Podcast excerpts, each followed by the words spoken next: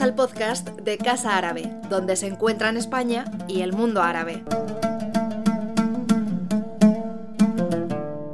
We have come together another year in Casa Árabe in order to commemorate the Nakba, which is the leaving of many refugees from Palestine who had to abandon their country at the beginning of the 20th century, but mainly due to the creation of the State of Israel in 1948, when uh, this unleashed the first war between Israel and Arab countries.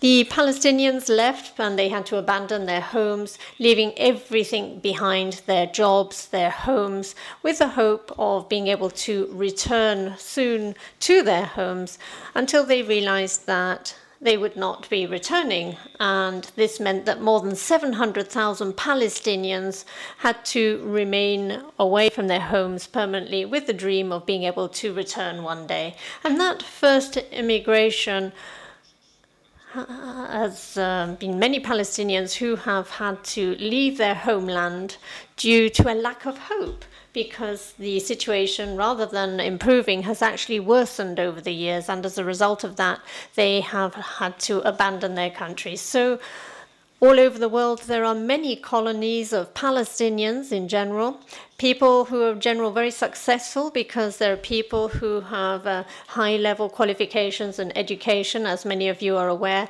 and they're away from their homes, often with divided families, some of their family members remained within Israel or in the occupied territories, and others uh, are elsewhere throughout the world. The conflict that is uh, being seen over the last few days in the region is only putting the focus on the dramatic situation that these people are living through, in particular, those from the interior who are suffering the battering from um, the military and there have been a great deal, many mortal, fatal victims on the one hand, and fundamentally, uh, well, it's on both sides, but most of the victims are from the Palestinian side, many fatalities and many injured people. And uh, this conflict uh, has put an end to those who speculated that the conflict could be solved spontaneously with no negotiations, with no intervention on behalf of politicians to ensure that they sat round and negotiated the future of Palestinians. As I said, this conflict has underlined the fact that this is not the case because the problem continues to be deeply rooted and it simply just uh, unleashes itself uh, very strongly each time. And so I think that once again, we are seeing the urgency in going back to the negotiating table to comply with the UN resolutions and to be able to create two states that can live in harmony, that can coexist next to each other, bringing peace to both countries because the Israelis are a victim too of their own policies. And the Israeli citizens have no peace either, obviously. So, to talk about this today, we have with us a very distinguished Palestinian, and I'm sure all of you know her, or at least her name will ring a bell, Miss Hanan Ashrawi. Miss Ashrawi, I'd like to thank you ever so much on behalf of Casa Árabe for being here with us today at such a crucial, critical time for the lives of Palestinians and for having agreed to be with us this evening. Miss uh, Ashrawi is a member of the Palestine uh, uh, Liberation Organization. She was a former member of the Palestine Liberation Organization during the Middle East peace process, starting with the conference in Madrid in 1991. She has been the first woman in occupying a position at the high executive level in Palestine. She was elected member of the OLP, Palestinian Liberation Organization, in 2009, and more recently in 2018, she um, had stepped down at the end of last year. And in 1996, uh, Ms. Ashrawi was appointed Minister of Education, Higher Education, and Research of the Palestinian Authority, and she was um, part of the executive uh, uh, body in, in up until 1996 and re-elected for the Third Way bloc in 2006.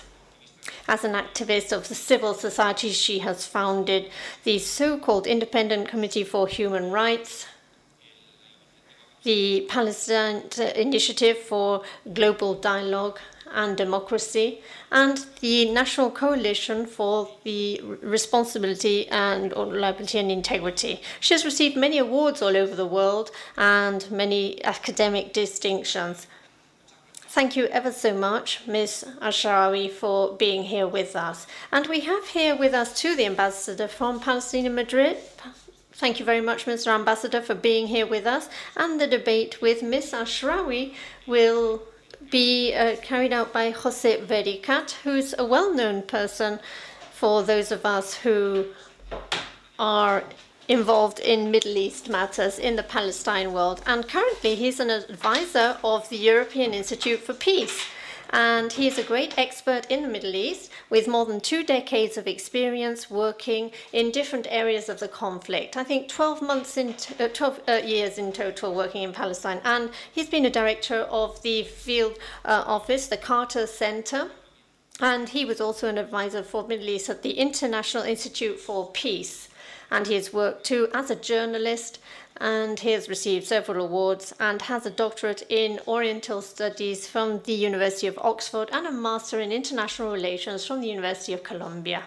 And so he's the most suited person to accompany Ms. Uh, Hanan Ashrawi of today in this conversation. So without further ado, I'll give the floor to the ambassador from Palestine. Mr. Ambassador, you have the floor.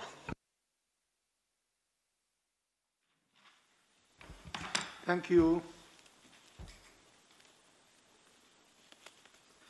Thank you, Pedro. And uh, I'd like uh, to thank uh, Casa Árabe for uh, uh, making this activity in a difficult time now with the COVID-19, but we uh, determined to have it and we, we did it.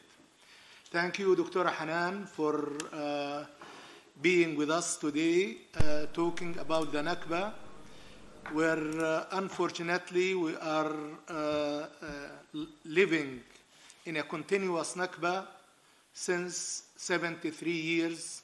Now we begin with, with the year 74. And this time we begin with a bloody uh, days uh, in the days of the Nakba, unfortunately. And uh, this remind the international community of the importance of bringing peace and stability to the region. And this cannot be done without finishing the Israeli occupation. And uh, also, Israel will continue violating the international law and the UN resolutions while no, the international, international community cannot bring them to accountability. So Israel always, they violate the international law, they make aggressions against the, the Palestinians and never being, uh, uh, ne never being uh, uh asked from the international community. Sometimes uh, we, we are worried about what is happening. It's not enough. It's not enough it is a responsibility of the international community to put an end for the last occupation in the recent history. We need to be free, we deserve to be free, and we must be free. Anyhow, uh, uh welcome Dr. Hanan. Dr. Hanan is more famous than I talk about here. Uh, she is uh, a Palestinian, famous Palestinian leader, and uh, she, uh, Madrid, they know her very well. I remember when I went to Brazil uh, as ambassador, the president of Brazil, when he met me, he knows from Palestine both Yasser Arafat and Hanan Ashrawi. So uh, um, she's a great leader, and we are uh, very proud of uh, you being with us, Dr. Hanan. Thank you. We will talk about the Nakba.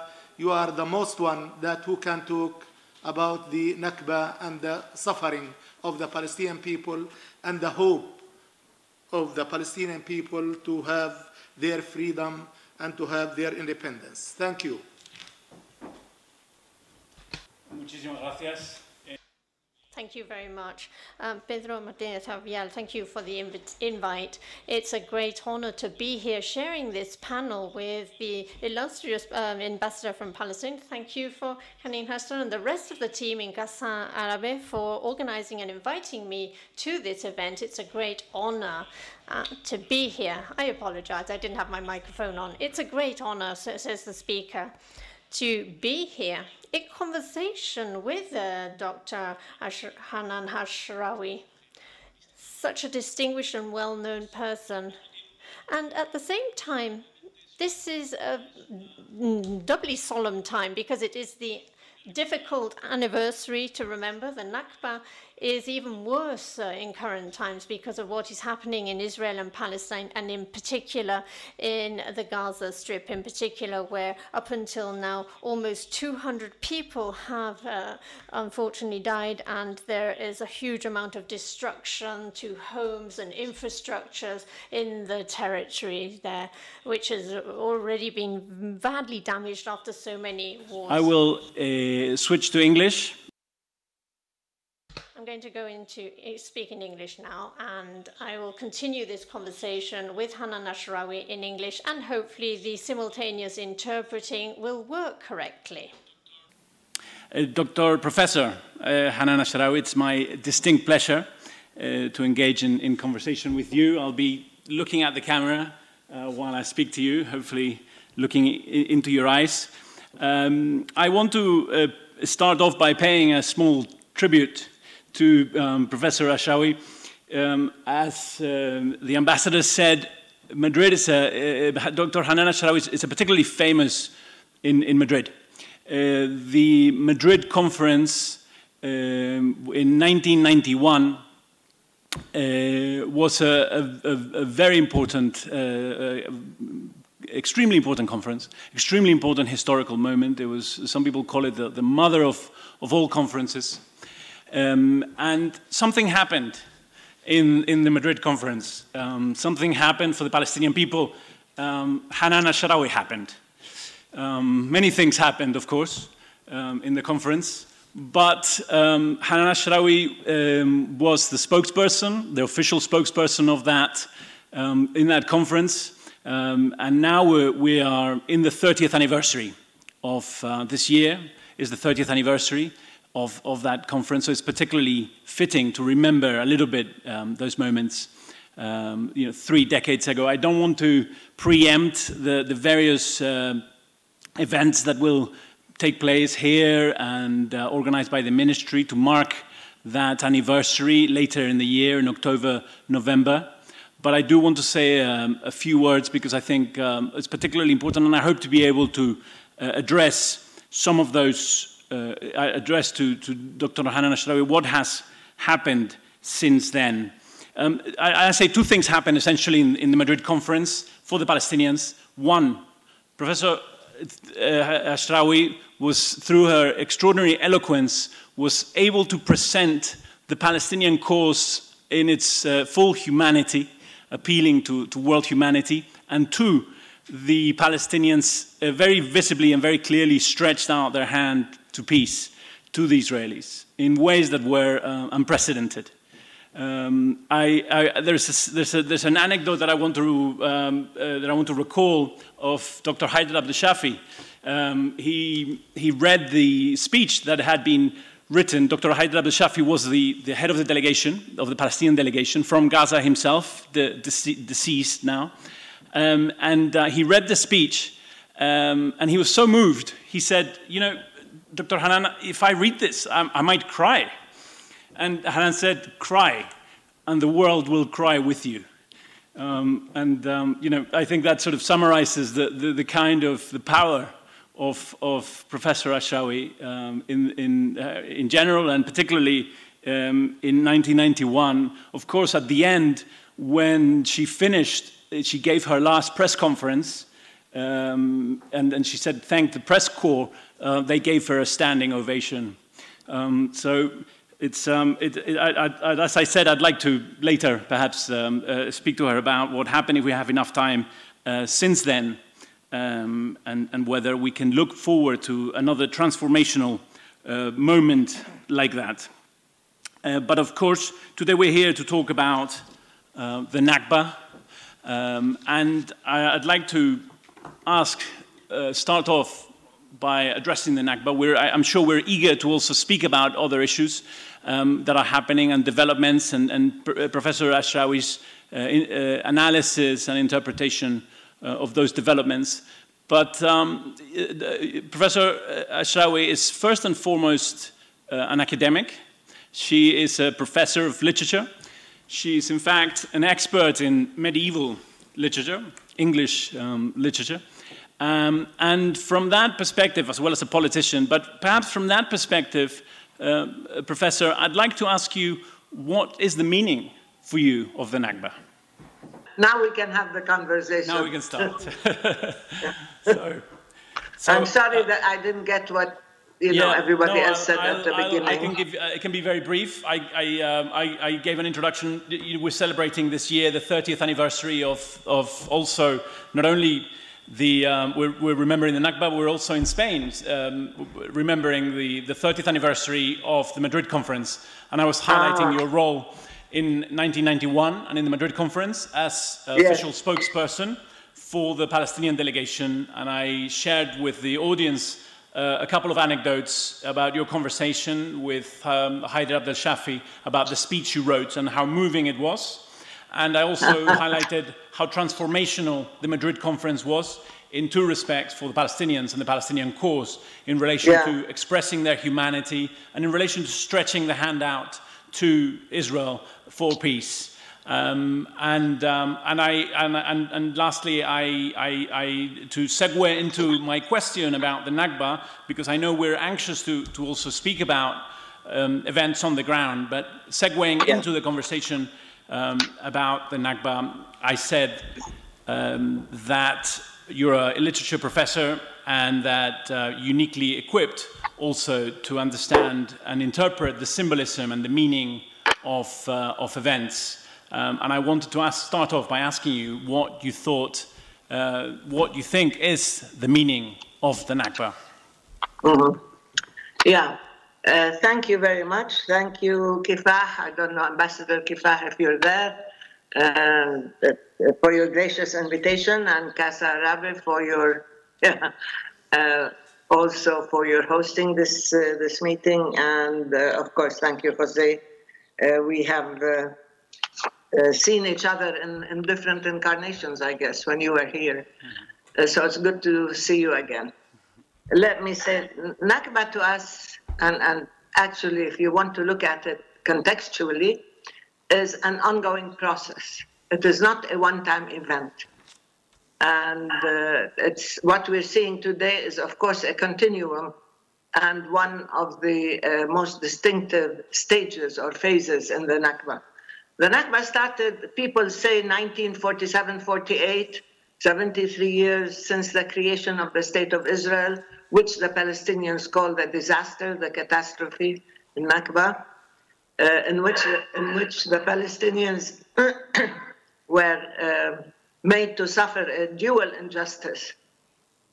The injustice of dispossession, of being uprooted, of being dispersed, of being expelled, kicked out of their country, to become uh, the largest uh, popu uh, refugee population in history until recently, and then the second part is the Palestinians who came uh, under the, the oppression and captivity of the occupation.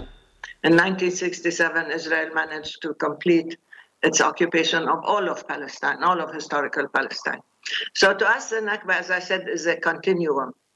And it is an implementation of an extremist Zionist ideology whereby the creation of an exclusivist country uh, for the Jews in Palestine was seen as uh, something that would solve the Western uh, uh Jewish problem and respond to the European anti Semitism by creating a state in Palestine. Now, ideology, uh, uh, historically, the Nakba started before with the Zionist ideology, with the myth that there is a state without a people, there is a land without a people, for a people without a land.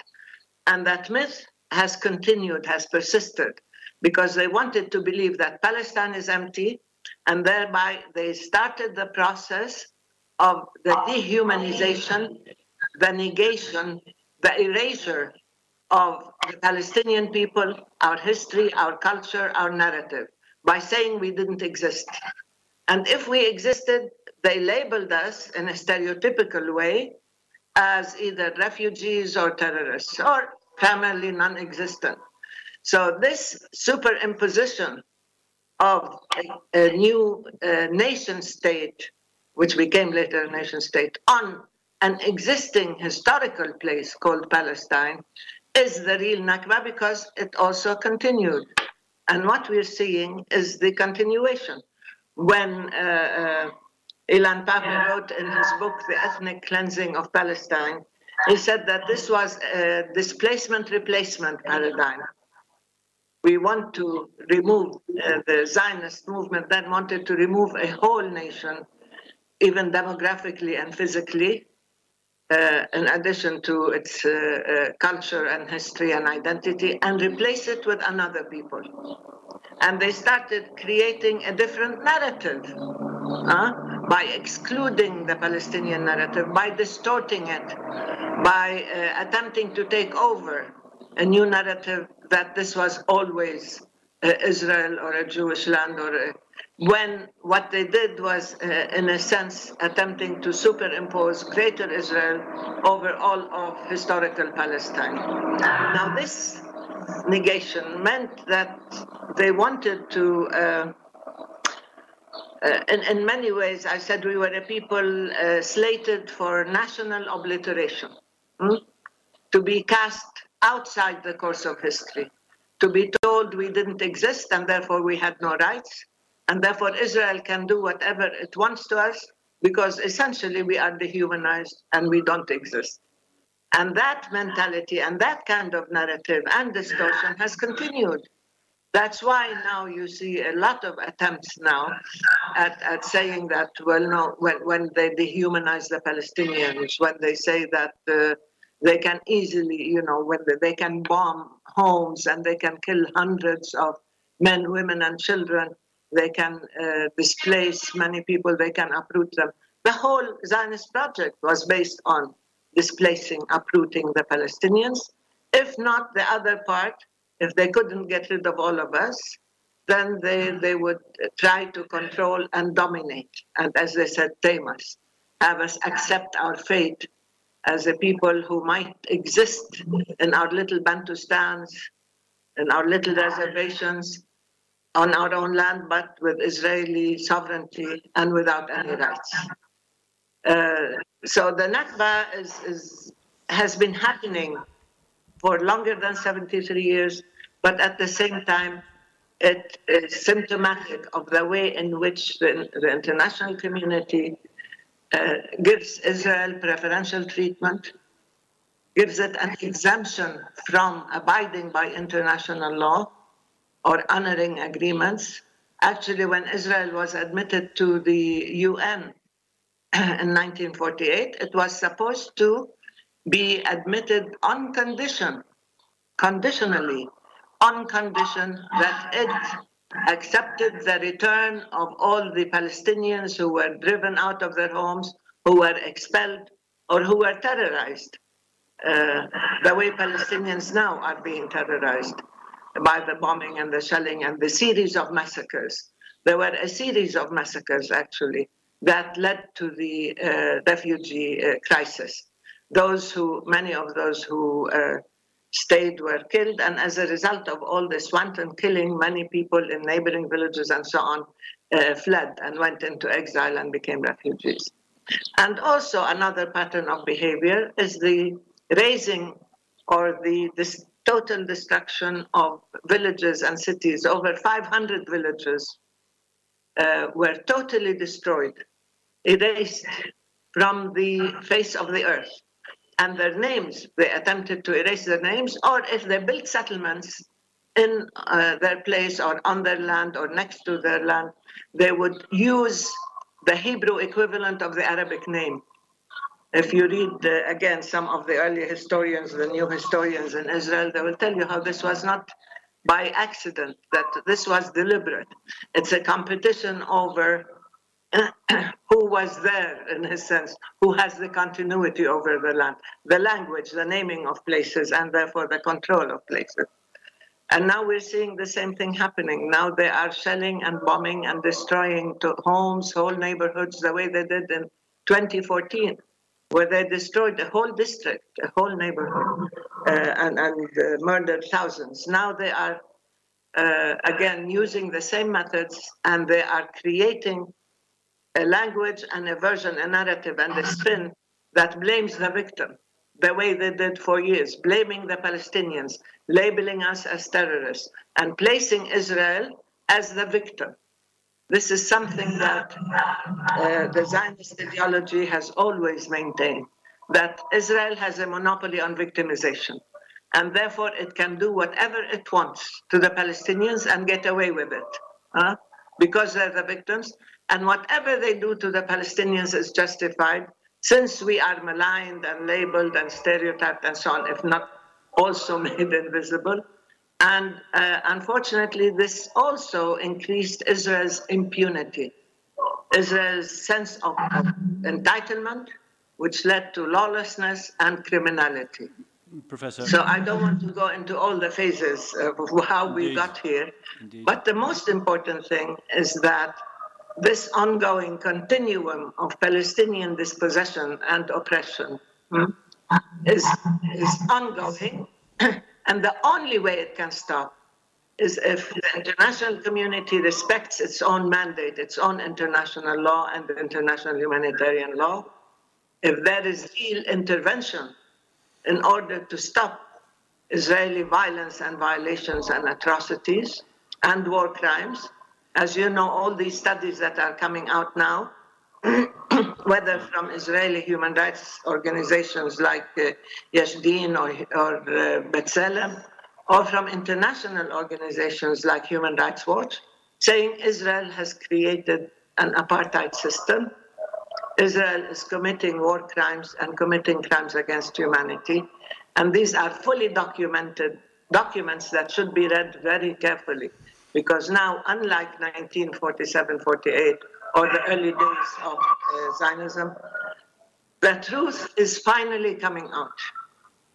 There are people who are courageous enough and brave enough to speak out, to stand up for Palestine, to deal with the truth, to unlearn all the lies that they have been fed, and to try to stand up uh, for peace and for justice based on international law, based on equality before the law, based on the understanding that the Palestinian people are here to stay, that we have rights, that we have equal rights to everybody else, and that the only way in which you can have peace and justice and stability and uh, security for everybody in the region is by having a just solution to the Palestinian question.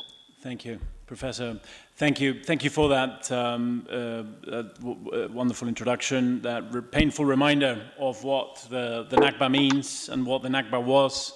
Um, the expulsion of 700,000 Palestinians from their villages. Actually, 800,000. More like, thank you for Yeah, that. but more, more like it's the fact of 800,000 from around 600 villages that were either expelled or fled in fear for their lives and their belongings.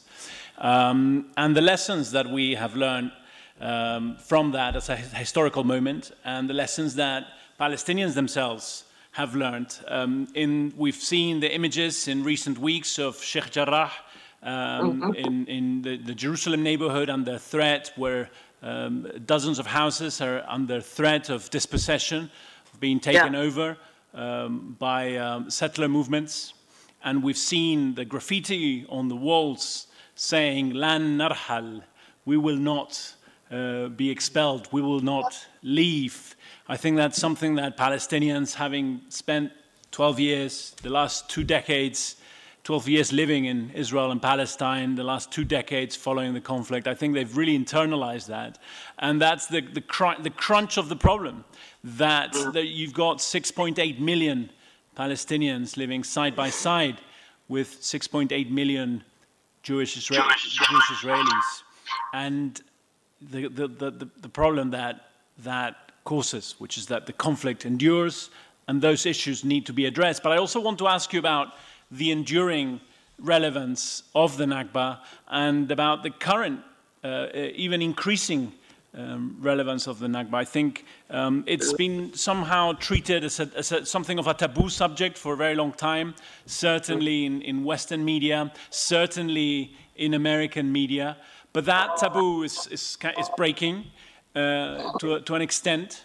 Um, that we saw this past week, for example, the, uh, the American intellectual and, and, dare I say, Jewish intellectual, Peter Beinart, writing an article in the, in the New York Times just a few days ago, calling for the return of Palestinian refugees, all of them, to their original villages, and saying that it actually would not be that dramatic an issue suggesting, that's his opinion, that it would actually be quite feasible, that there would be a lot of compromises, and Palestinians would be very ready for compromises, and saying that that's actually the essence of Jewish theology, of the Jewish spirit, the, the spirit of exile and return. So, if, as, he, as he argues, if they claim it for themselves, the return, if they have been for thousands of years claiming the return to the promised land, why would they deny it to Palestinians? So, as I say, the enduring yeah. relevance of the Nakba, the, the, the enduring relevance of, of this catastrophe that happened to the Palestinian people, but even more recently, um, you know, in more recent years, particularly under the Trump administration, uh, there's been a kind of uh, a demise of the two-state solution, of the promise of the two-state solution, of the viability of the two-state solution. If not a, a, a, demise, that may be debatable, but certainly um, very much open to question. Has a lot of questions have been raised regarding whether the two-state solution is still viable, and with that, in, again, uh, the, the, the, open wound of the Nakba, of the, of, of, the origins of the conflict being, being opened up and being yeah. raised, the real origins of the, the, foundations of the conflict really being raised back and put back on the table. And yeah. ironically, perhaps, um, under the Trump administration that tried so hard to get rid of UNRWA, the direct attacks on, on the refugee agency, um, mm. trying to cut off Jerusalem from the Palestinians, from Palestinian identity, as if that were possible, as if it's conceivable to think of Palestinian identity with the, without Jerusalem. Um, and somehow that, it seems, that has had the, the opposite effect, raising those questions again of the very foundations of the conflict and making people think, well, if we can't have a state, if even America, the United States, is, is, is not a, a neutral broker here, and we're not allowed to have anything resembling a state, then we don't want a state. We want equal citizenship. We want equal rights in one state. Um, how, how do you see that? Do you think yeah. that there's the, the, the, the, chances of a two-state solution are over? And how do you see the way that the Nakba and events of 1948 have become again extremely relevant? Yeah. You're absolutely right. Thank you for pointing this out because what's happening now is that matters are becoming are coming full circle. Huh? They're, they're going back to the issue of the basics of the Palestinian question. And as you said, when you mentioned Sheikh Jarrah, this is it. This is why Palestinians will not accept to be uprooted and dispossessed and kicked out of their homes there is an ongoing process of what we call the Judaization of Jerusalem. Jerusalem in itself has become the core of Israeli aggression, so to speak. It's surrounded, it's besieged by three circles, by three sieges the siege of the military checkpoints, the siege of the uh, wall, the horrific uh, apartheid wall, and uh, the siege of the settlements that are surrounding it and cutting it off from its Palestinian environment and, of course, cutting off uh, or, or, fragmenting uh, the West Bank. So when it became clear that this is what Israel, I mean, it was always clear, but when they moved against the, the uh, Palestinian Jerusalemites attempting to start the overt ethnic cleansing, uh, not just in Sheikh Jarrah, but you have to remember Silwan, They are now, they already have orders to, uh, uh, to kick out over 80 families uh, from Silwan and take over their property. They have already kicked out Palestinians from within the old city of Jerusalem. Uh, the Palestinians felt the brunt, the pain of the Nakba as a living experience. And they said, Jerusalem is, is ours, it's our history, it's the heart of our reality, our culture, and we will not be kicked out. We will not accept to be dispossessed, dispersed, expelled. Uh, so that's one. Two, the, uh, the graffiti on the wall, yes, very important. We will not leave. We will not be dispossessed or displaced. And again, here we are staying because people learned that no matter what, even if you stand the, the chance of being killed, that and a very likely possibility, the way, as, as we said earlier, hundreds, hundreds of Palestinians, if not thousands, actually thousands, were killed in 1948. And there were whole massacres of villages. I mean, Deir Yassin is the most uh, uh, horrific and known, but there are many other massacres that uh, took place precisely in order to uh, either force the Palestinians to flee, afraid for their lives, or like in the Lid, which now you're hearing about. In Lid, they also uh, routed up, rounded up the people, they rounded up men, they shot them in front of the families, and then they expelled the Palestinians walking on foot from Lid all the way. Most of them came to Ramallah, actually. There's a refugee camp, Jalazon, down the street from my house, where all the original Lid people, Lid had to walk with the Israeli army either shooting or, or uh, guarding them or, or beating them up till they came to, to Ramallah on their own. But many in Lid were, were killed. So anyway, I'm giving you these as examples and this is not a recent memory. This is not something that happened historically or biblically or in the Old Testament. This is something that is ongoing, that is shaping not just our past, but our present and our future, and the future of our children. When they when they uh, take away and confiscate the IDs of our of our children, like my two daughters, what they're doing is depriving us of our right to live as a family, of my right to have my daughters with me, of uh, my right to live with my grandchildren, whom, whom I, I, so it's very personal to all of us. It's a living thing. and we don't believe that you can choose one period in history 2,000 years ago and say, this is how I want to recreate reality. Uh? Otherwise, why not, you know, the Phoenicians, the Canaanites, uh? Even the pharaohs, the ancient Egyptians were in Palestine. The Romans, the Greeks were in Palestine. The, the Moabites, the Edomites. Why choose one period, and it's a brief period in the history of Palestine, and attempt to recreate it and call it return? Return where? really?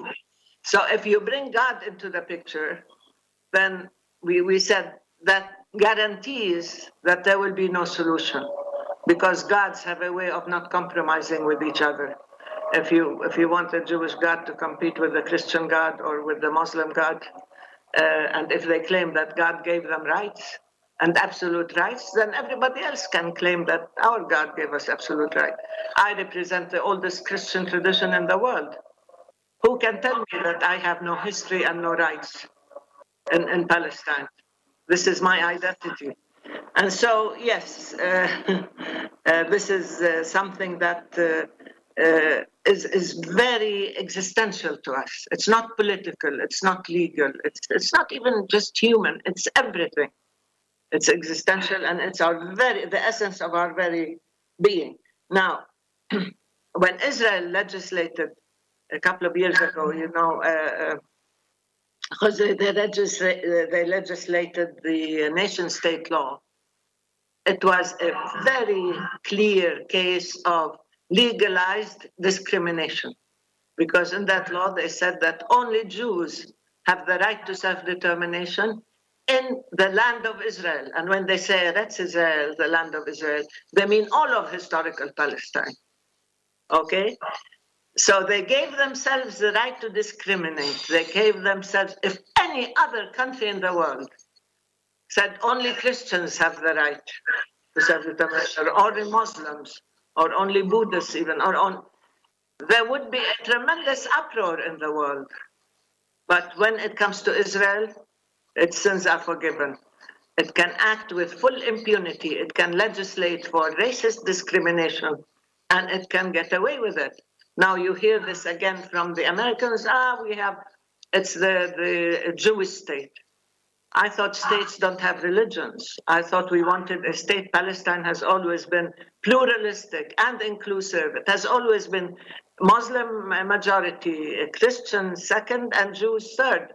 But Palestinians always lived within a framework of tolerance and a rich history and so on. Only when Zionism came and attempted to claim absolutist possession uh, and exclusionist ideologies did we end up with this uh, uh, situation. And when Trump, now there are many people, yes, I'm glad that the issue of the refugees is coming out.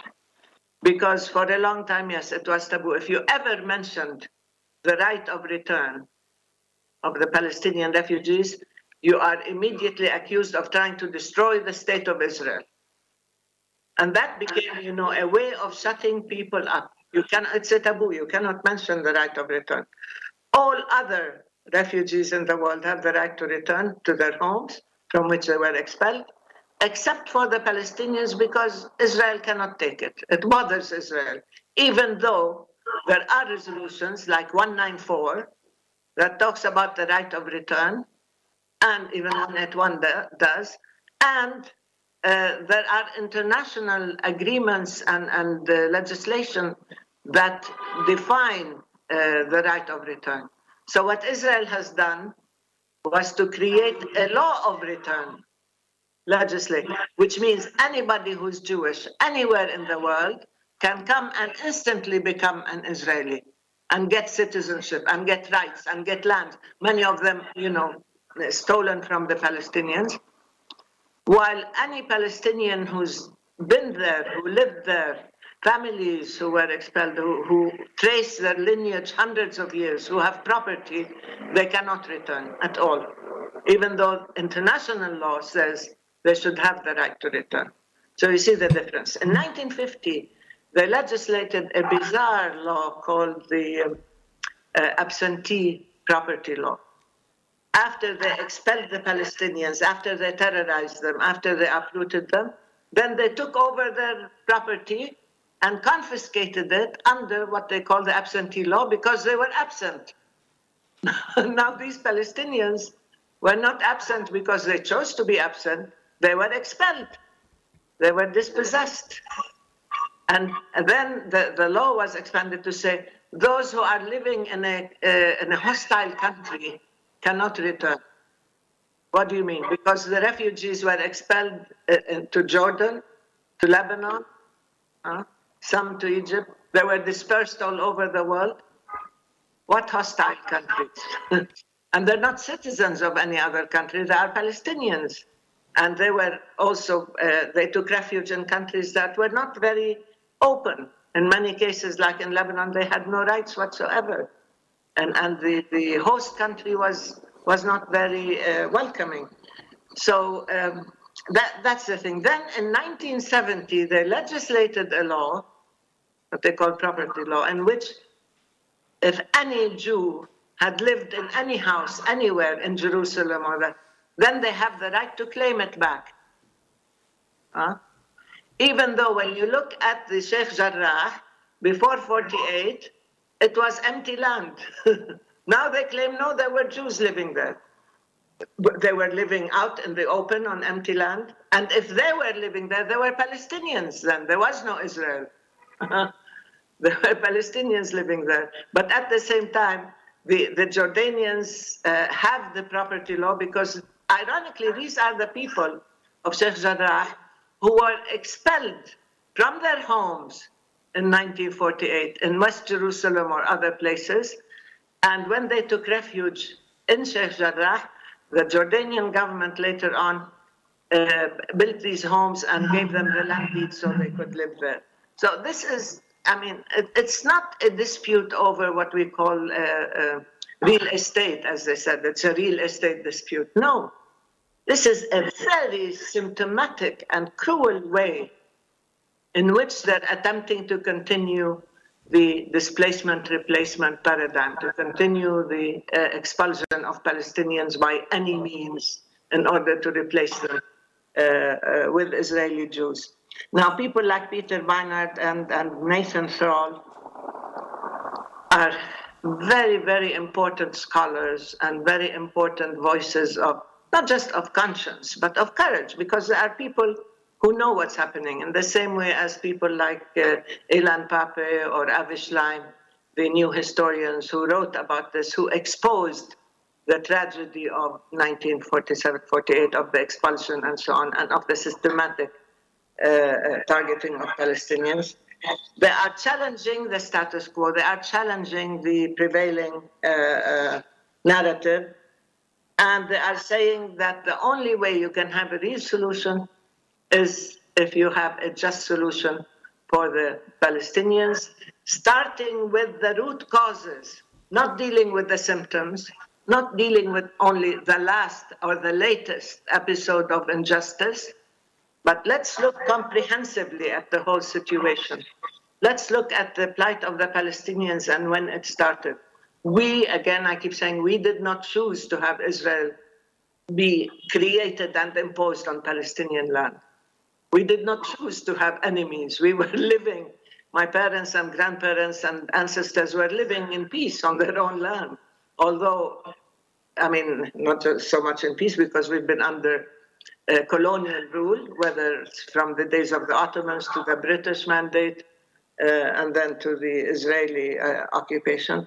But in many ways, this has become an issue that will continue to fester, a wound not just for Palestinians, but for the region and even for the world, because it's such a clear case of an ongoing injustice, criminality, and the uh, powerful party, the occupier, enjoys full immunity to act with impunity, without any accountability. So the two state solution is not, frankly, I don't want to talk about Trump because that would take me ages, because Trump was doing the dirty work of the most extreme right wing, racist, violent Israeli government in history. Uh, he, he, he removed, they removed the term occupation from the political discourse. They totally dropped it. Uh, they decided settlements are legal, contrary to international law. They allowed Israel to annex Jerusalem and the Golan Heights, which is entirely illegal. They tried to deliver the Arab countries to Israel to normalize and turn Israel, reposition Israel into the region as a major economic, political, military intelligence power. And they're doing this, and they, they try to do it by trying to bash the Palestinians into submission, by trying to defeat the Palestinians, as they said, because they know that we want our rights and that we are a challenge to all the illegalities and, and injustices that Israel is doing. Anyway, and he targeted the refugees because he said he had to redefine refugees. UNRWA is an international organization set up in, in 1951. It, it was set up earlier when Israel refused to allow them to return. They established the United Nations uh, Relief and Works Agency in order to provide services and, and uh, protect the lives of Palestinian refugees until they return. and now the, the Israelis said there's no need for UNRWA because they want to totally dissolve, dissipate the Palestinian refugee question. And because Trump wanted to destroy an organization that was established by the UN, not by us, not by the US. He has no right to destroy it. So he decided to defund UNRWA and he attacked it. And they started a campaign. And they started a campaign to redefine Palestinian refugee as those who are surviving from 1948 but not their children or grandchildren.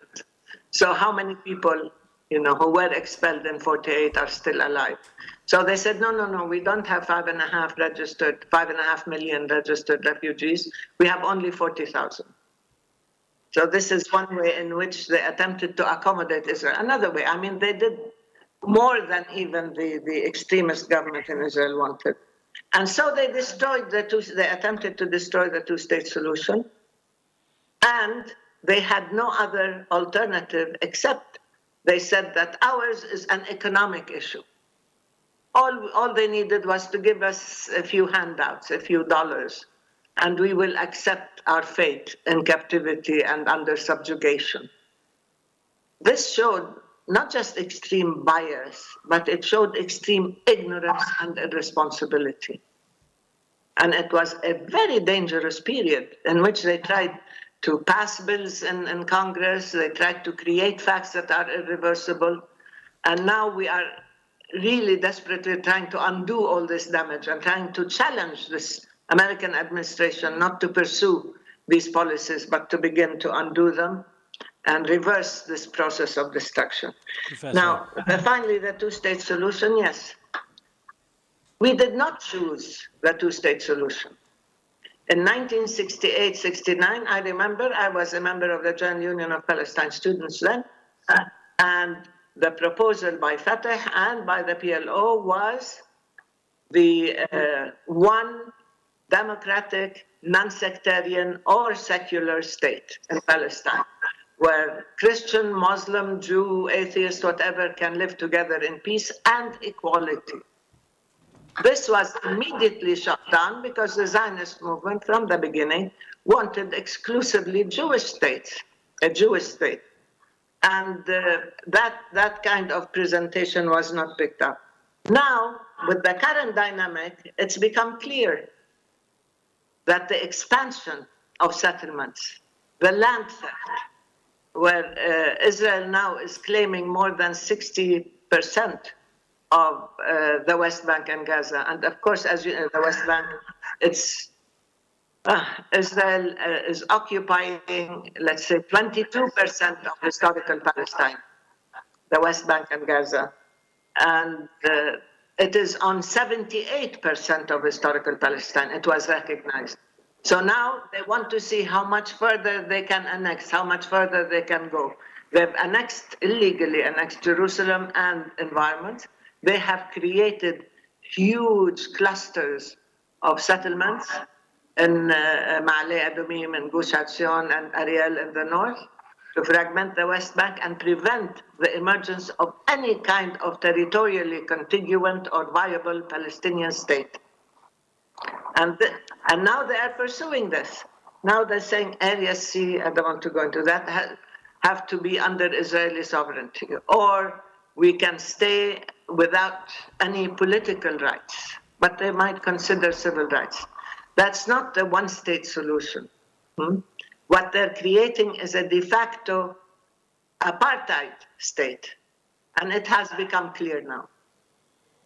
For years, for decades, actually since 48, they have been discriminating against the indigenous Palestinians who remained in Palestine when it became Israel.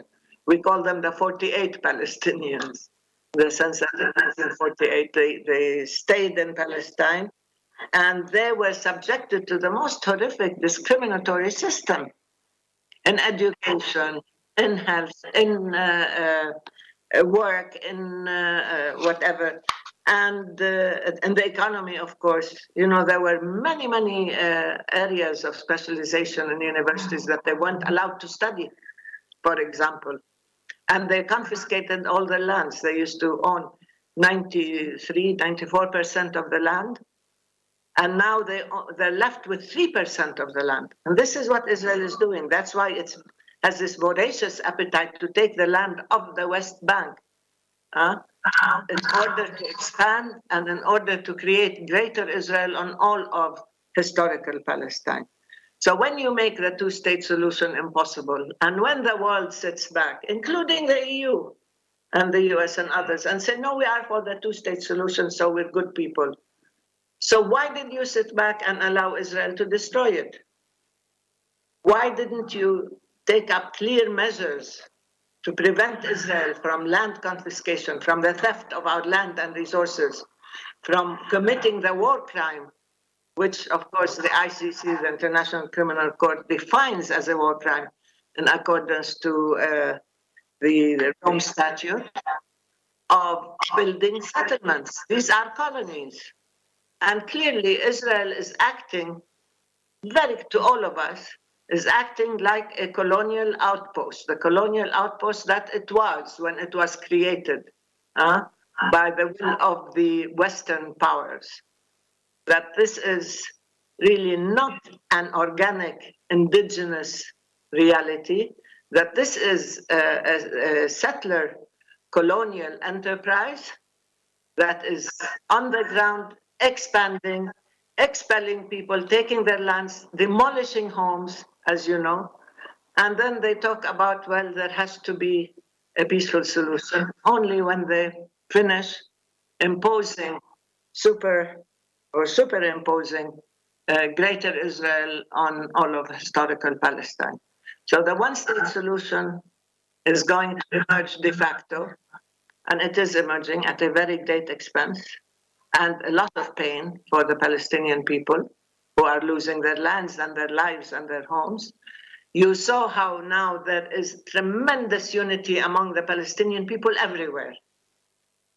In Jerusalem, where it's this latest uh, uh, episode started, when they targeted Al Aqsa Mosque and they shot tear gas canisters and stun grenades inside the mosque where they targeted the old city of Jerusalem and Damascus Gate and so on, where they targeted Sheikh Jarrah, where they targeted the Easter procession on, on Palm Sunday and on uh, uh, Easter, uh, uh, Easter Sunday in the old city. So it's, like they challenged, they provoked the Palestinians beyond endurance. And Hamas and the other uh, uh, factions warned Israel repeatedly. They said, Stop, you're playing with fire. You are provoking everybody. And they didn't listen. And they said, then they gave them a deadline. And they said, if you don't stop this uh, uh, assault on Jerusalem and our holy sites, that we will have to respond. And they didn't stop, they escalated. So they responded. And when they responded, everybody, you know, Israel and its allies started talking about how, ah, this is Hamas and Hamas is bombarding uh, uh, Israel with uh, um, rockets. So they managed to turn the situation upside down and uh, to claim that they are the victims again and to try to uh, maintain this pattern of behavior, which has succeeded in the long term, but will not succeed anymore because people have access to facts.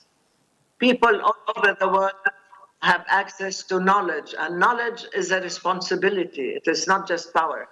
And we are now developing. I'm seeing this really. It's it's um, it's, it's very encouraging, I would say. We are seeing a solidarity network emerging all over the world from people of conscience, whatever religion, Jewish, Christian, Muslim, people who are standing up in defense of Palestinian rights, people who are breaking taboos about Palestine and, and saying, even in Congress, that uh, Palestine has to be free. Uh, and there are people, whether they're minorities or whether they're uh, uh uh, universities and academic circles, or whether they are uh, even circles and so on. You, are seeing uh, Black Lives Matter and so on. The even the, the churches network in the states. There are lots of people now who are challenging the distortions and the lies that Israel is uh, uh, perpetuating. Uh, reality and justify that. Professor, if I can. So now. Yeah, sorry. I'm sorry. So now Israel has succeeded in exposing what an apartheid state it is with this latest uh, uh, assault. Right. And, and has brought all the Palestinian people together. There are demonstrations everywhere in Europe, in the States, in the Arab world, in 48 Palestine, in uh, Jerusalem, in the West Bank, everywhere. There's a unity now. The Palestinian people are rising. Uh, it's not just an uprising, they are rising with, with confidence, with courage. The new generation is saying, This is it. We have had it. And we will not take it anymore. And we will defy, we will challenge, and we will expose uh, Israel's uh, uh measures and provocations and policies on the ground. And that is a, uh, is a signal of a new phase. It's a new phase, I think. Indeed. And for the first time, Israel is learning that there is a price to be paid, that the Palestinians will stand up to it, that even though governments are in collusion in many cases, and uh, international multilateral organizations are helpless, but the Palestinian people and their allies are not. And this is a significant, really historical uh, turning point. It really is a paradigm shift. Indeed. What we've seen is, um, thank you for that, uh, Professor Ashrawi. What we've seen, to, to continue talking about the current developments on the ground, what we've seen is, is dramatic, and uh, I wonder whether you've said it's a turning point, uh, which was my next question. Uh, again, I think we should also underline the, the, what has been, in, in many ways, the erasure of the green line that we were talking about, that is bringing back the conflict from the 1967 border to, to 1948. Um, we saw that with the, with, the, with the rebellions, the revolts, the protests um, inside in, in mixed cities, Palestinian, Israeli cities within Israel. Um, and the, the, way that there was, uh, there was that solidarity between Palestinians, citizens of Israel, and the West Bank and Gaza, which was in, in many respects not completely unprecedented, of course, because we have it happened at the beginning of the second Intifada. But what we've also seen, um, which is very interesting, is that the, the, the legacy of, Trump, of, of the administration of Donald Trump, the so-called Abraham Accords, and how, that they, how they were going to uh, usher a new phase of the conflict. Um, and in many ways, we've seen this has proven wrong the idea that you know the that that those very fundamental questions can be drafts, can be left unaddressed. The the paradigm that uh, you know the Prime Minister Netanyahu was trying to impose of peace in exchange for peace. Um, that is to make no concessions in exchange for peace. We've seen a reawakening of the Arab street. We've seen protests across the the Arab world. So in many ways, uh, this this has sort of a lot of feelings have flown have have flown over. Uh, really have uh, uh have been unleashed. Um, a mm. lot of, of, of all the frustration, really, that we've been witnessing in recent years, of, of yeah. all the um, the, the, the, the, process of the further annexation of the, of, of, the facto annexation of the West Bank, expansion of the settlement, uh, enormous brutality of, uh, of settlers, those images that are being recorded almost on a daily basis of, uh, of, of uh, Jewish settlers attacking Palestinian farmers, um, and, and then most, most recently in Jerusalem. And in this context, um, it's, it's at the same time, you know, there are some I think, uh, concerns about the, you know, what's happening internally um, uh, for the Palestinians. Um, I think that, you know, Hamas in this, in this, in this sense um, acted very opportunistically. Um, and it used the moment in ways that were totally unexpected, that they would react in this way, uh, responding to, to those abuses uh, in, in Jerusalem, in East Jerusalem, in Sheikh Jarrah, and, and in the Al-Aqsa Mosque and the, the Haram al-Sharif.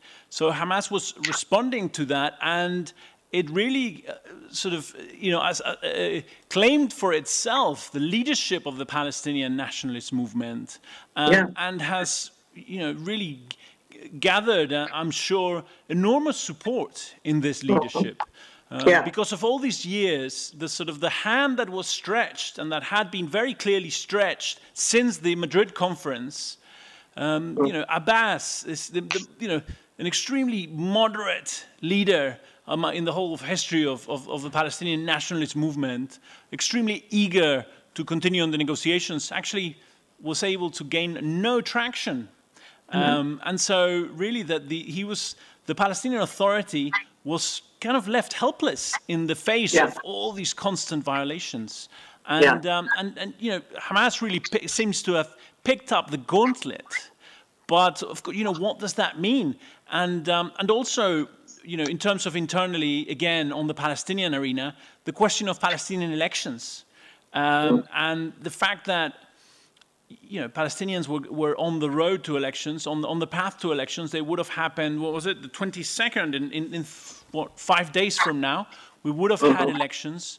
Um, they were cancelled because Israel was not given the green light for elections in, um, in Jerusalem, though, of course, many people argue that the leadership, that President Abbas should have waited a little bit longer, should have pushed longer. There was strong criticism from the European Union to the Palestinian leadership for cancelling those elections preemptively. And mm-hmm. can even, we can even make the argument, can't we, that if Hamas had participated in those elections, if elections would have still were still on track, mm-hmm. perhaps we wouldn't have seen this spike in the violence. Yeah. Um, because there would have still been some sort of political horizon um, for them to play the political game.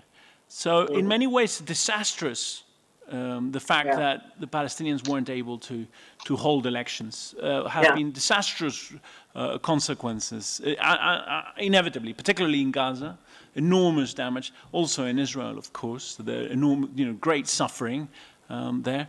So, but, but you know, you, you have to wonder what would have happened um, where ele had elections taken place, and you know, more generally, when the Palestinians are going to be able to reconcile internally Hamas and Fatah, the West Bank and Gaza. Mm-hmm. Increasingly, we hear that you know, Israel, the Human Rights Watch, uh, uh, you know, established in its report that Israel was committing the crime of apartheid. Yeah.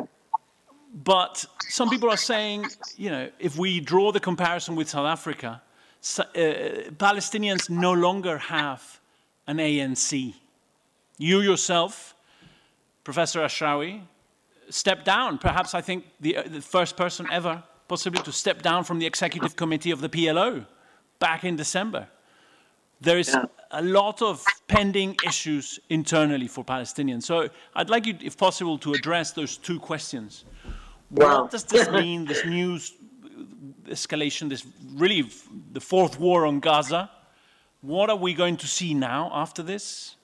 With this incredible rise, clearly proven wrong, you know, the, the, the legacy of the Trump administration and that, you know, the, in, or, or most, most probably proving wrong that the legacy of the Trump administration, that the Abraham Accords were going to completely change the paradigm. We've seen that the, the underlying issues are very relevant still. The Palestinian question is very much unresolved. The question of Gaza is still very much unresolved. The siege yeah. of Gaza, the suffering, enormous suffering, 15 yeah. years under siege. So all those questions still very much unresolved. The new yeah. paradigm, supposedly new paradigm not working.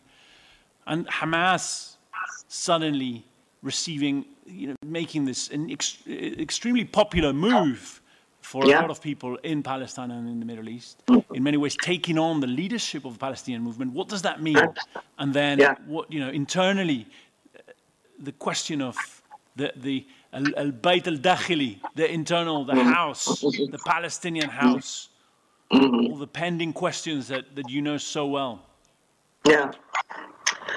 It's extremely painful that for such a long time, since 2007, we have had an internal rift, this division, as you said, between Hamas and Fatah or the PLO factions. And it remained as a source of uh, weakness for the Palestinian cause. And of course, it was exploited to avoid any dealing with the Palestinians as one entity, even though the PLO was supposed to be the one address representing Palestinians everywhere. But uh, I don't want to go into that because it's too long and complicated. There were many attempts to try to resolve this rift and to reunite, and it didn't work for many reasons, whether it's privilege or benefit or uh, accession to power or external intervention. We had many countries intervene. It's not just domestic, as you know. There were people funding and, and uh, helping, standing with one side as opposed to the other. There were Arab countries and non-Arab countries intervening, and, and the Muslim Brotherhood, and so on. But the thing is, with the elections, there was a real chance, a real chance that you could have a democratic way of creating an inclusive, pluralistic system.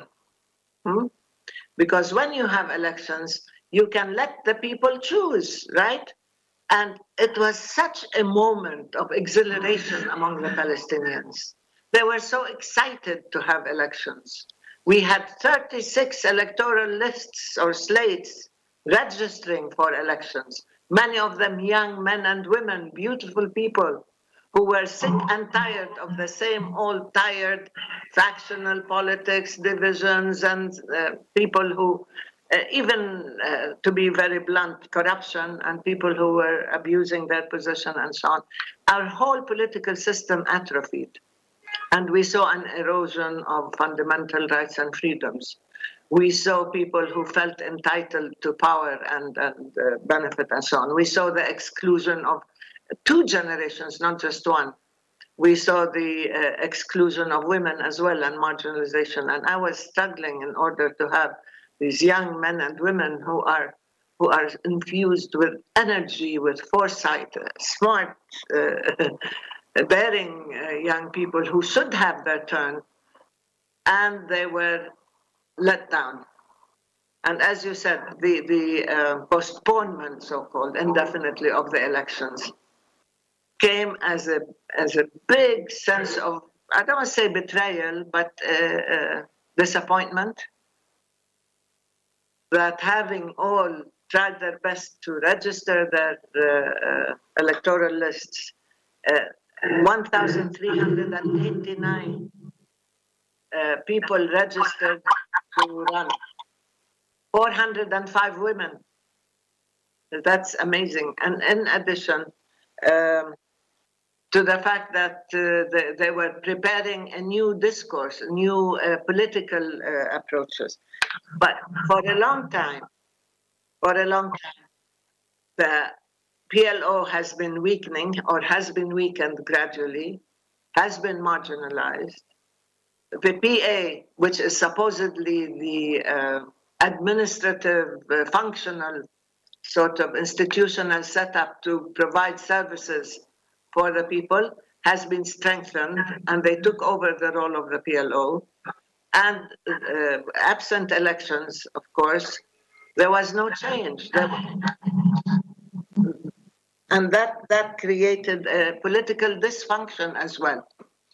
So with the uh, elections, Hamas, if you look at the uh, public opinion polls, nobody would have had a majority which was very good. We were happy with that because neither Fatah will maintain its control along with its few minuscule parties uh, and, and, factions, nor Hamas would gain a majority control. So there will have to be a coalition system, which is good.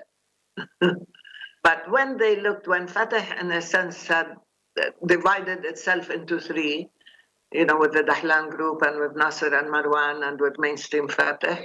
And they saw that they will lose their majority control. They were quite alarmed.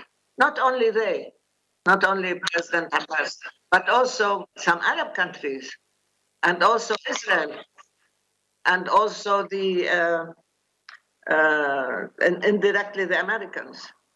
Now, the, the Europeans had been pushing for elections, and we kept telling them you have to put pressure on Israel to allow elections or not to prevent elections in Jerusalem because nobody will accept to relinquish Jerusalem. That's it. And they said we can't do anything until the, the president issues a, a decree. So Mahmoud Abbas issued the decree. They went to Israel and said, let's uh, have election, you know, let's have allow elections in, in Jerusalem. Israel said no. They didn't even allow their elect- elections expert team to come in. Huh? And the Europeans sat back. I said, What do you mean? You, you just sat back and accepted being told no, you have no business here? I mean, you have power. Use your power. You are Israel's greatest economic partner. Use that power. Anyway, they didn't. I don't want to go into too many details, but let's put it that way. Had elections taken place, it would have been the beginning of domestic change towards a really inclusive, diverse uh, uh, political system. It would have reinvigorated, re-legitimized our political system. Not having elections created even more anger.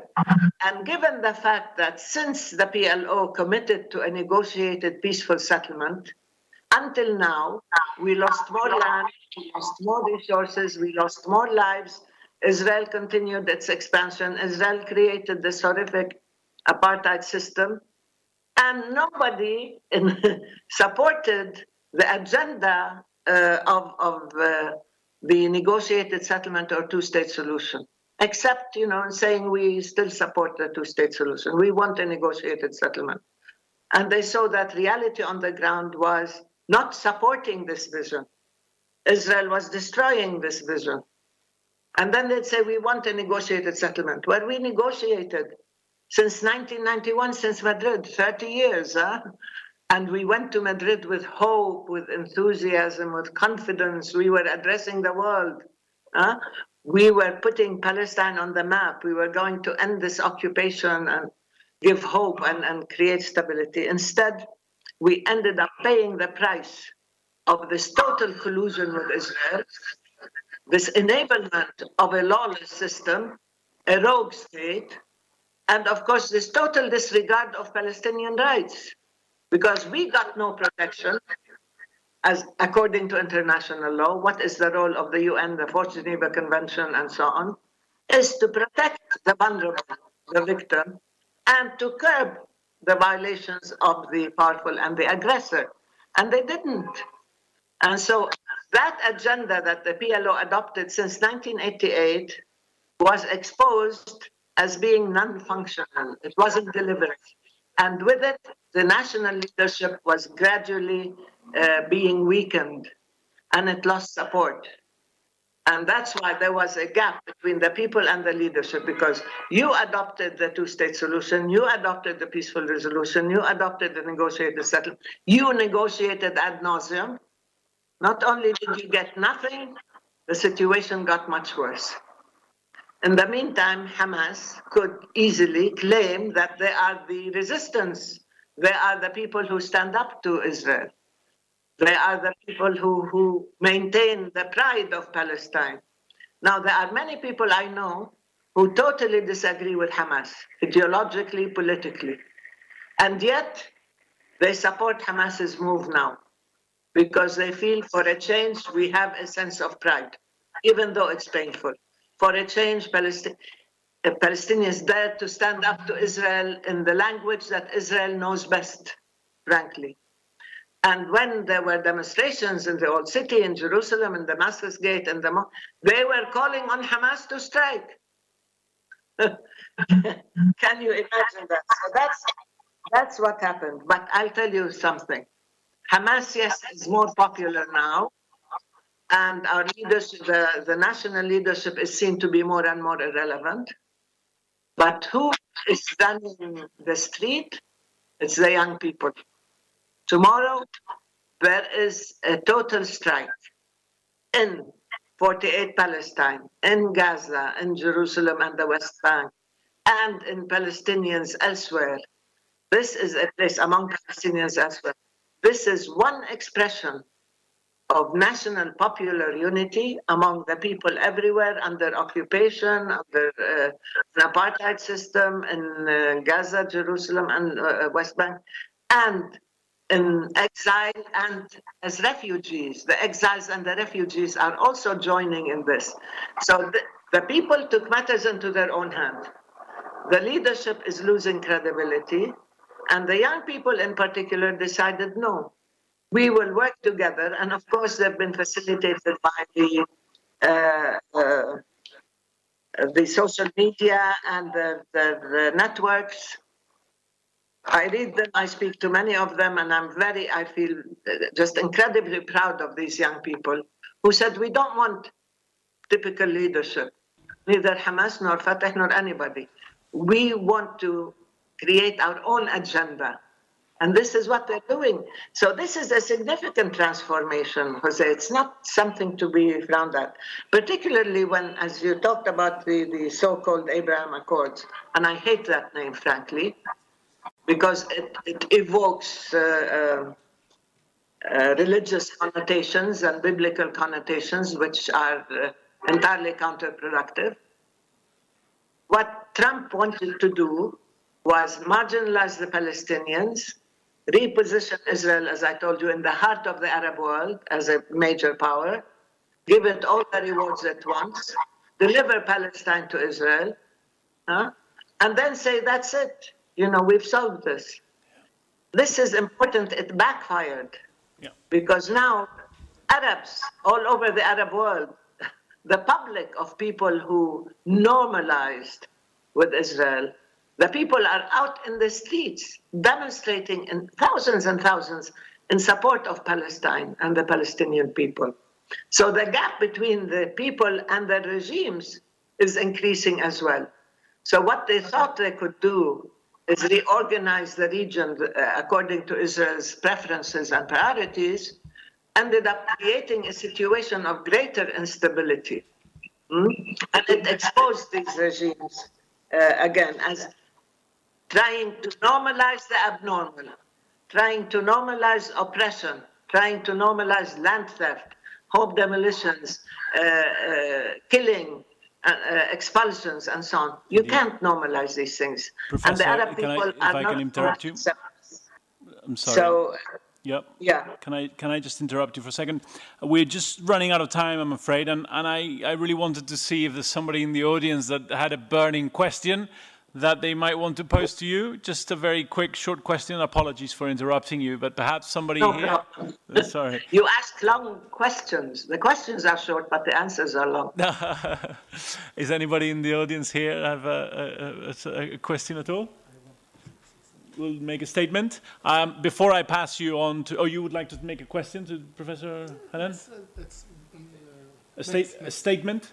Yeah, uh, it's a uh, short one. Okay.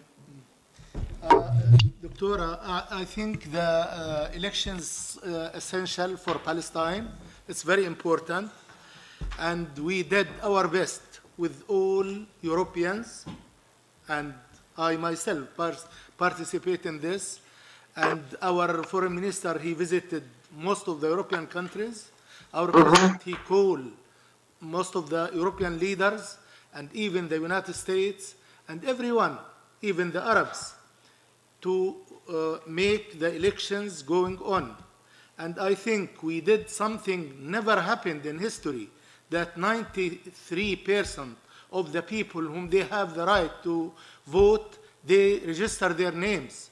And exactly. we have 36 uh, lists for the elections. We want the elections to take place. But unfortunately, yeah. the Israelis, they don't want. And they said that, oh, we don't have government. They have government to decide settlements, but they don't have government to say yes for the elections. For us, if we uh, set the elections without Jerusalem, I think it has been, will be understood in a wrong way from the Israeli side that uh, Palestinian under pressure can accept the Trump administration decision that Jerusalem is the capital of Israel. We will never do so. We still want the elections, and we ask the Europeans later on, please do your best, please work more with the Israelis, and we can do it next week, the elections. We are, we are already ready. Only we need to guarantee that the elections uh, will uh, help in all Palestinian territories, including East Jerusalem, Jerusalem. according the, to the agreement that we signed with them in 1995. And we Yeah. have three elections before, and Palestinians in Jerusalem, they participate. And we want the, the uh, people in Jerusalem to participate again. We need uh, the elections. It is so essential for our uh, system, for um our relations with the whole world. And the Europeans, unfortunately, they are our neighbors, our friends, and uh, they did not do what they're supposed to do. They can Yeah. make pressure on the Israelis, while the Americans are still in the, the first of their mandate, uh, Biden. And his priorities is different. But the Europeans, they can do. And they, they still can do if they want to make a pressure on the Israelis to respect the agreement we have signed with them in 1995 and to have elections everywhere. And we are ready, as we did in 2006, we are ready to accept the results of the elections where our people can uh, choose their leadership. Yeah. I agree with you. I think, I mean, nobody wanted elections without Jerusalem. And yes, almost 94% registered. That shows you how enthusiastic people are for democracy, for elections, for a change, you know, in, in the political system. But the problem is that the promises given to us were not uh, fulfilled, that they will put pressure on Israel and so on to enable. But there were two schools of thought, very frankly.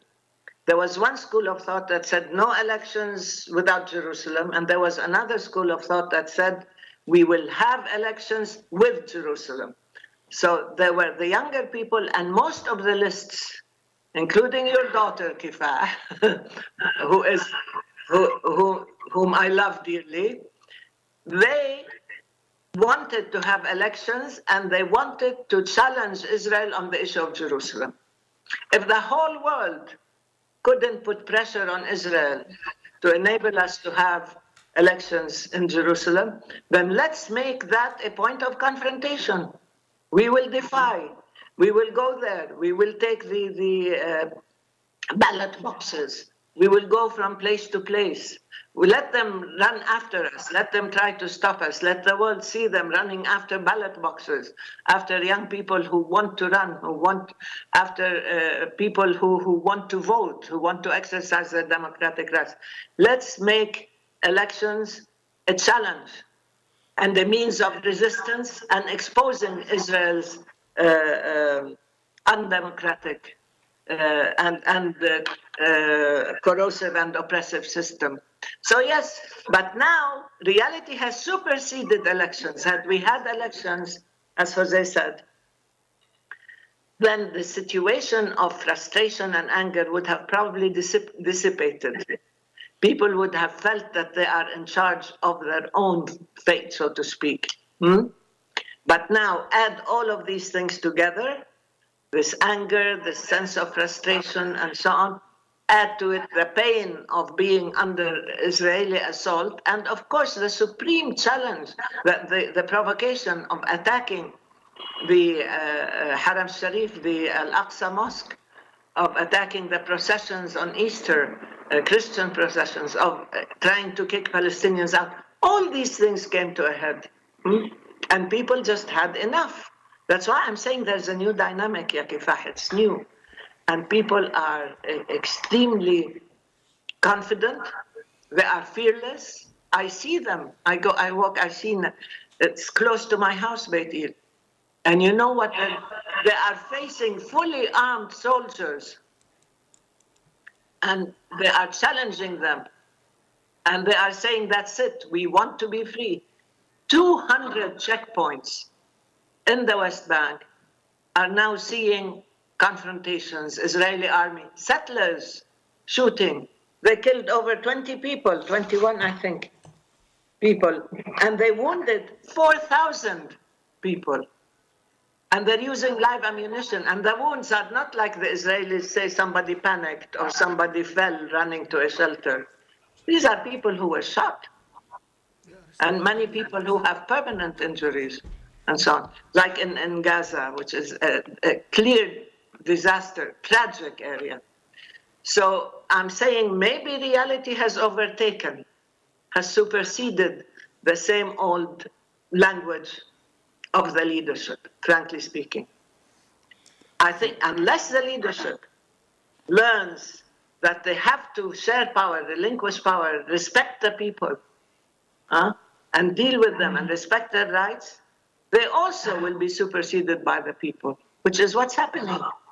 The young people are taking matters into their own hands. Yes, we didn't have elections, but we are the activists. We have our allies. We have our agenda. I mean, whoever called for the uh, uh, massive strike tomorrow were the young people. And it started with 48 Palestine and was picked up even by the Fatah Shabibi and by the young organizations here, uh, the Zil Jdid, you know, and, and people like that, because they said we can formulate our own agenda. And ours now is an agenda of struggle, of defiance.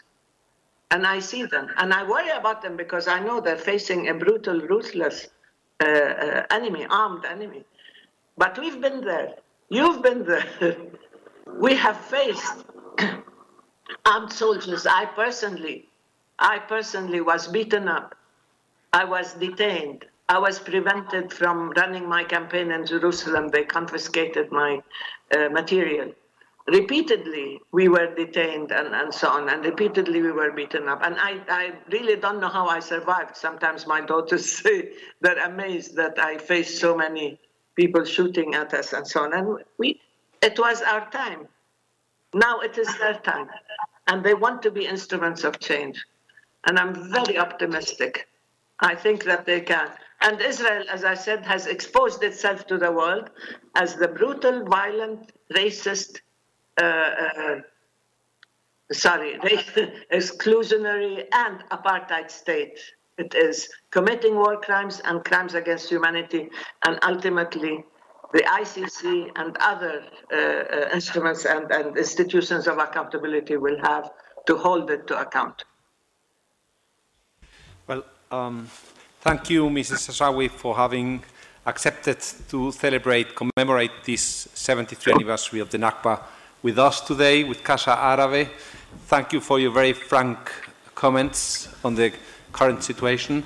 Um, let's hope that a ceasefire that puts an end to this, to the current crisis will soon be reached, that the, the elections that has, have all only been postponed will take place on the coming, um, on the coming weeks or months, months rather, and um, let's hope that the peace process that, as we have seen in these days, these last few days, is the only alternative, the only realistic alternative to the current state, st um, state in, in Palestinian and, and, Israel as well, because it would benefit to both um, communities. Let's hope that it will be on track soon as well. Um, I would like to finally to thank the ambassadors for having uh, of Egypt, Algeria, and the Palestinian ambassador, and, and, and the ambassador of Qatar. Sorry, I didn't recognize you with the mask. Excuse me, ambassador. Um, thank you, thank you, you, thank you all for having uh, accompanied us today, and thank you to all our listeners on our uh, YouTube channel as well. Um, I wish you a very good afternoon and hope to see you soon back in Casa Árabe. Thank you all. Thank you very much. Thank you, madam. Thank you very much. Thank you.